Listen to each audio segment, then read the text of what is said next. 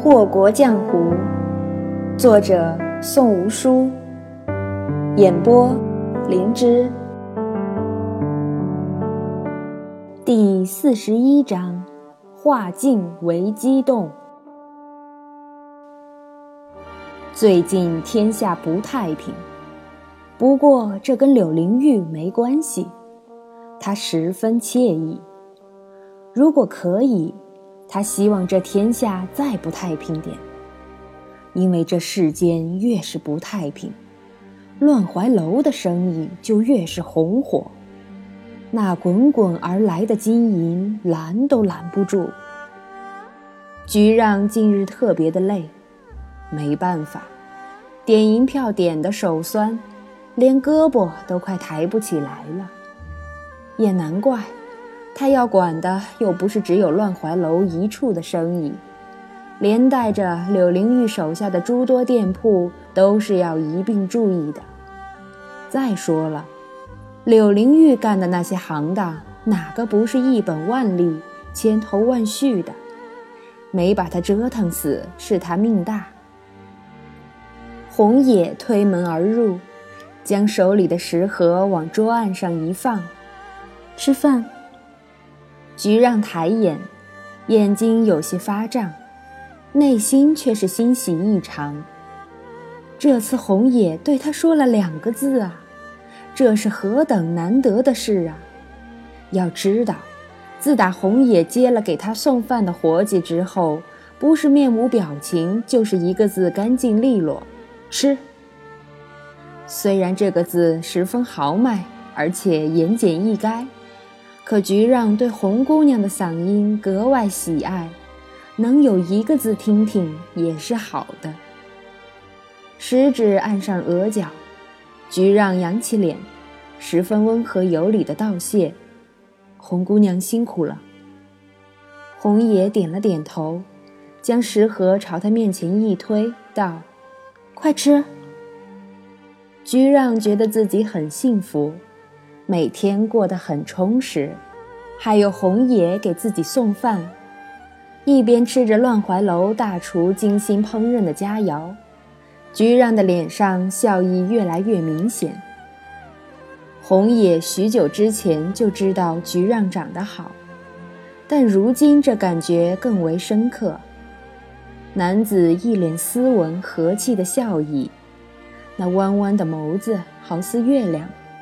里面盛满了柔和的光辉，让人不自觉地联想起“幸福”这个词语。吃着吃着，菊让似是想起什么事一般，停下筷子，问道：“公子在肃杀园吗？藏铁的事情出了点问题，若是公子在的话，他得去请教一下。”红野摇了摇头：“出去了。”菊让皱了皱眉头，这下麻烦了。红野不喜欢看到菊让皱眉头，他觉得菊让只适合一种表情，微笑，唇角微微翘起，眉眼弯弯，和气温吞，最是漂亮。什么事？难得的，红姑娘主动发问了。菊让也有些受宠若惊，赶忙道：“工部近日受到户部的弹劾，驻地的铁被扣住了，藏铁的事情有点麻烦。虽然知道跟红野说了也没什么用，可是菊让还是尽数交代了。他喜欢红野，非常喜欢这个眉眼艳丽、心思单纯的姑娘，让他看了就欢喜。”尽管这个姑娘只长了一张聪明脸面，红野盯着菊让长袍上盛开的金菊花，发了会儿呆。再对上菊让的眼睛时，眸中似是有厉光闪过。尹荣的舅舅是户部尚书。菊让愣了愣，心里咯噔一跳。御林军副统领尹荣，那不是卜元帅手下的人吗？莫非卜元帅从中作梗？快吃！红野催促着，一副急着收拾东西的样子，一双明媚的杏眼里却有淡淡的温柔。萧玉伦回庄了，销魂山庄里热闹的跟过节似的。九姨远远地看着绯衣的丹珠将白衣的萧玉伦从马车里扶出来，心头动了动。许久不见萧公子了，萧玉伦给他解过毒，但是没有戳穿过他，他还是有些感激他的。那一张草药浸泡过的灵符，就好似一个不能诉诸于口的秘密，而这个秘密。是萧玉伦和九姨所共有的。九姨不知道萧玉伦为什么要替自己解毒，也不知道他为什么不揭穿他看过那幅画的事实。不过九姨感激他，感激此人没有让他难堪。一群人簇拥着自己，萧玉伦觉得周遭极是吵闹。他每次出门回来都会遭遇这般阵仗。丹珠就是喜欢小题大做。九姑娘最近可好？他状似无意地问。丹珠扶着他的胳膊一抖，随即道：“闲人一个，成日里瞎溜达，暖风园里被他弄得鸡飞狗跳，其他院子也好不到哪里去。”萧玉伦笑了笑。似是对这答案很是满意，然丹珠不乐意了。凭什么他在这山庄累死累活，而那个外人却顶着嫌疑犯的名号在此逍遥快活？您出去的那阵子，柳公子来过，他给九姑娘做的担保。敛阴阁走水的事情，萧玉伦听说了，既然没出什么大事儿，他也就没有追究。这点事情，丹珠还是能办妥的。丹珠见萧玉伦没什么反应，犹豫了一会儿，还是说出了口：“那个，六公子跟你长得真像。长得像而已，不足为奇。”萧玉伦跨过门槛，脱下了身上罩着的披风。他跟您长得一模一样。丹珠不死心，又道：“去把九姑娘叫来。”萧玉伦似是没有听到他说的话，只是坐下吩咐着：“公子不想谈，看来是自己多嘴了。”丹珠清楚什么时候可以使性子，什么时候不可以，故而他闭嘴了。九姨才晃晃悠悠地走到长廊的尽头，丹珠便出现了。绯衣的美貌女子冷冰冰地说：“公子回来了，要见你。”哦，九姨乖顺地应承着，不声不响地跟在丹珠身后，心里思量着要不要将那个秘密说破。进了流云轩。九姨发现萧玉伦那张酷似柳灵玉的脸正对着自己，被遮住的眉眼好似躲在那一块布头之后，窥探着人心。来了。萧玉伦冷清的嗓音里好似掺杂着一点名为关切的东西。九姨诚惶诚恐的回话：“萧公子回来了，路上辛苦，路上辛苦。”九姨也算是一个十分奇特的人了，任何话到了她嘴里，都会多出一点讨好的意思，十分明显的讨好，不像周旋在众人里的交际高手，奉承起来不留痕迹。不过，纵使是这种看似拙劣的讨好，也不惹人嫌弃，他只是让你觉得，你是个高位者。你应该被人明显的讨好着，而他这个人，天生就是让你觉得是很会讨好旁人的。萧玉伦被他的话说得很开心，呵呵的笑出声来。九姑娘真是有趣。招了招左手，萧玉伦示意九姨上前，于是九姨嘚吧嘚吧凑到他跟前，一脸的谄媚。丹珠觉得九姨狗腿的模样很碍眼，便扭过头去。谁知萧玉伦道：“丹珠，你先下去，文公子有话跟九姑娘说。”心不甘情不愿地退下，丹珠心头颤了颤。公子这次回来变了好多。九姨对这种情况有点接受无能，这是什么意思？难道萧公子觉得自己比丹珠姑娘更可信些？九姑娘，萧玉伦唤她，还让她坐在左手边的椅子上。九姨猛地打了个激灵，脑袋里那种叫做直觉的东西突然叫嚣起来。不能让萧公子先开口。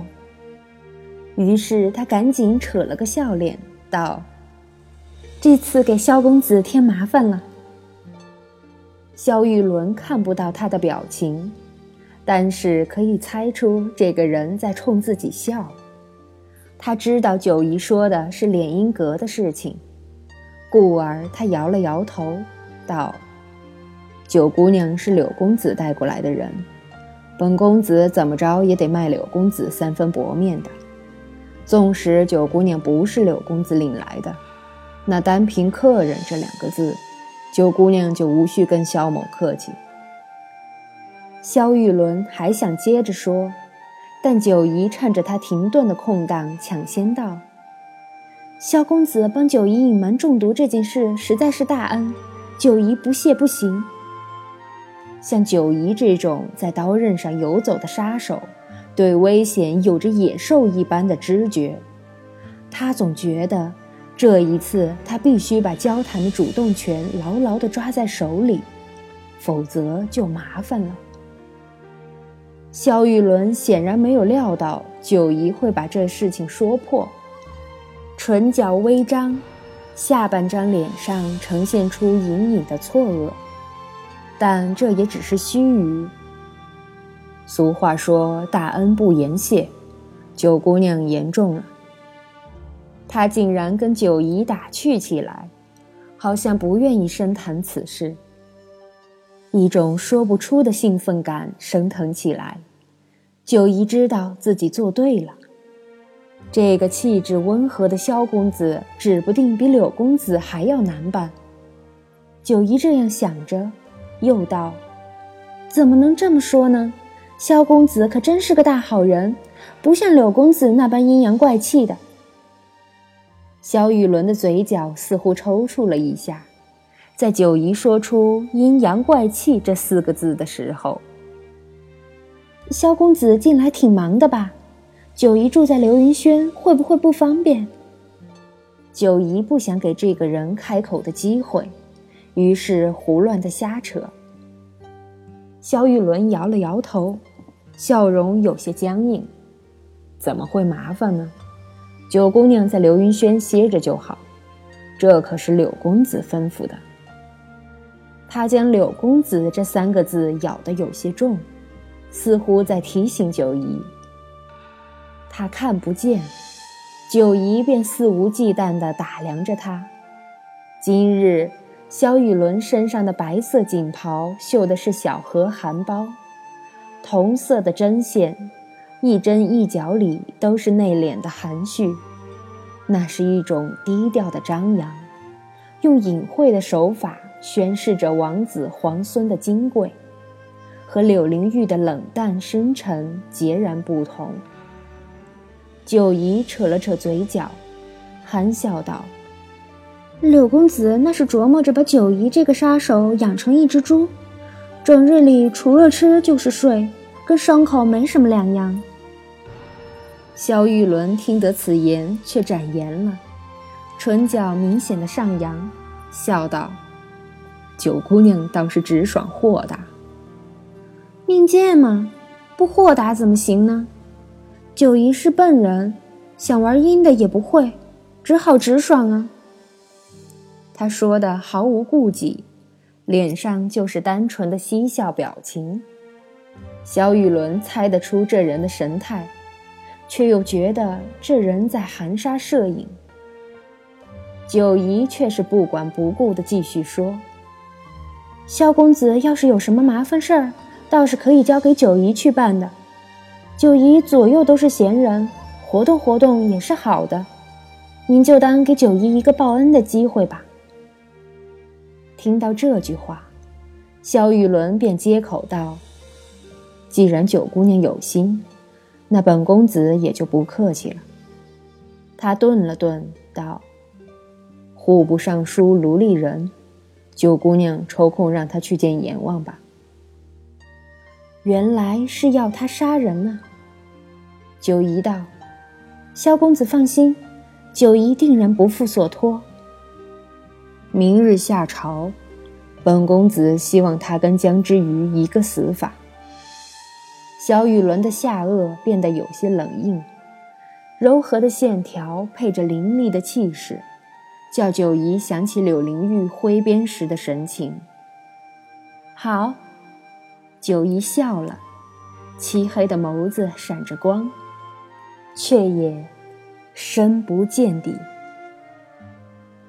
九姨回房后，萧玉伦修长美好的食指叩击着楠木雕花桌的桌面，一下接着一下，很有节奏。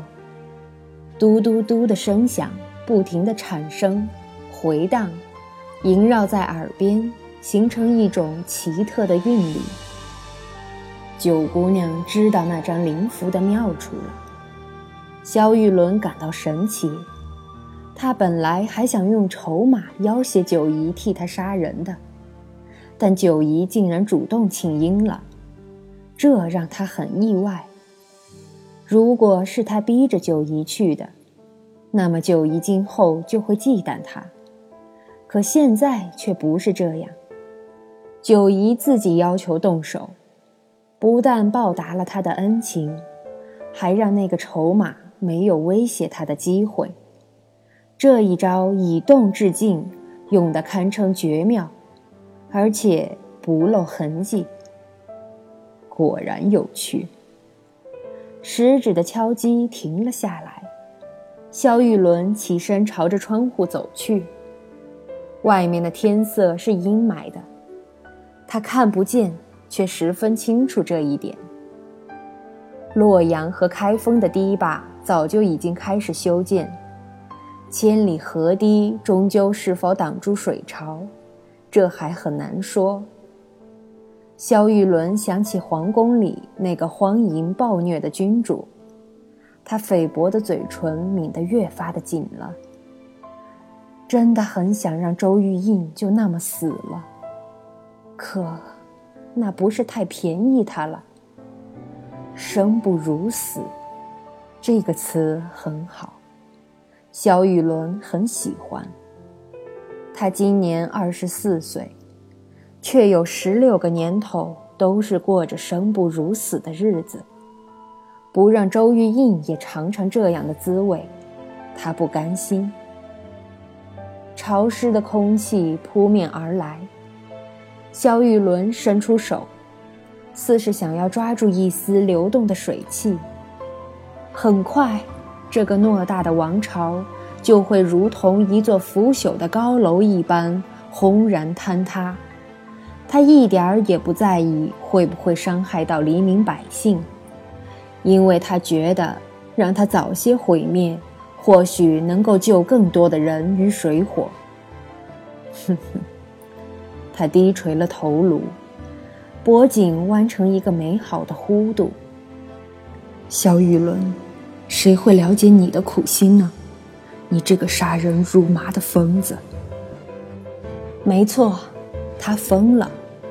打从他八岁的时候，他就疯了。仇恨蚕食着他的心，人性被消磨，血液日渐冰冷，五脏慢慢腐朽。他的人生千疮百孔，却透不进光，死气一片。恍恍惚惚的，他又把心思转到九姨身上。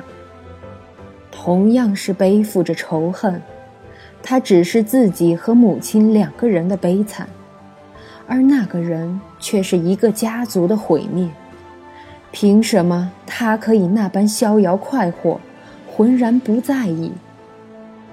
萧玉伦一直在装君子，而九姨一直在装小人。两个人一黑一白，一正一反，而真相却是：男子是凶手，女子是帮凶。萧玉伦觉得这局棋真是荒诞，然他乐此不疲，真是疯了。